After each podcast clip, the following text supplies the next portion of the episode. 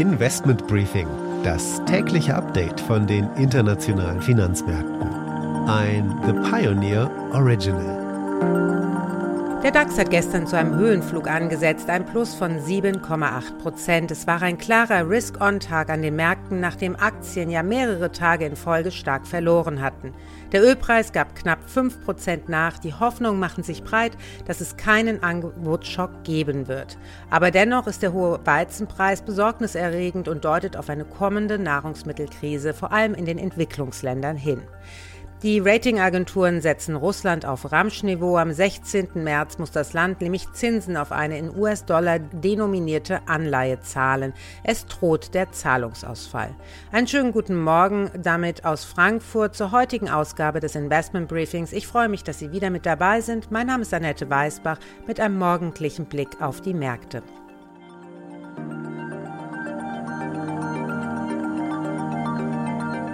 Der Blick auf die heutigen Themen.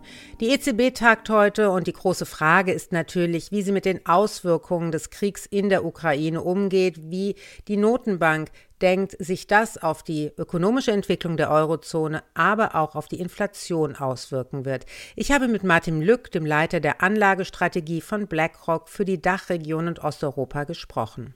Ich glaube, die wichtigste Überlegung ist zunächst mal zwischen äh, steigenden Energiepreisen, die unausweichlich äh, sind, auch in der Zukunft, und auf der anderen Seite einer notwendigen geldpolitischen Normalisierung, weil wir aus der Covid-Pandemie herauskommen. Ich glaube, die EZB hat sich so ein bisschen argumentativ verheddert. Und das ist so ein bisschen ein kommunikativer Spagat, der dann erstmal gelingen muss. Das ist eine, ja, eine große Herausforderung.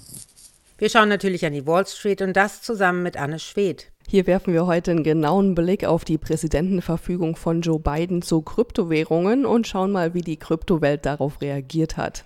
Die Aktie des Tages ist die Deutsche Bank. Heute gibt es bei der Bank den sogenannten Investor Deep Dive. Das sind die Themen heute. Die komplette Ausgabe hören Sie als Teil unserer Pionierfamilie. Damit unterstützen Sie unabhängigen, werbefreien Journalismus. Alle Informationen dazu finden Sie auf unserer Webseite thepioneer.de. Ich hoffe natürlich, wir hören uns schon bald in aller Ausführlichkeit wieder.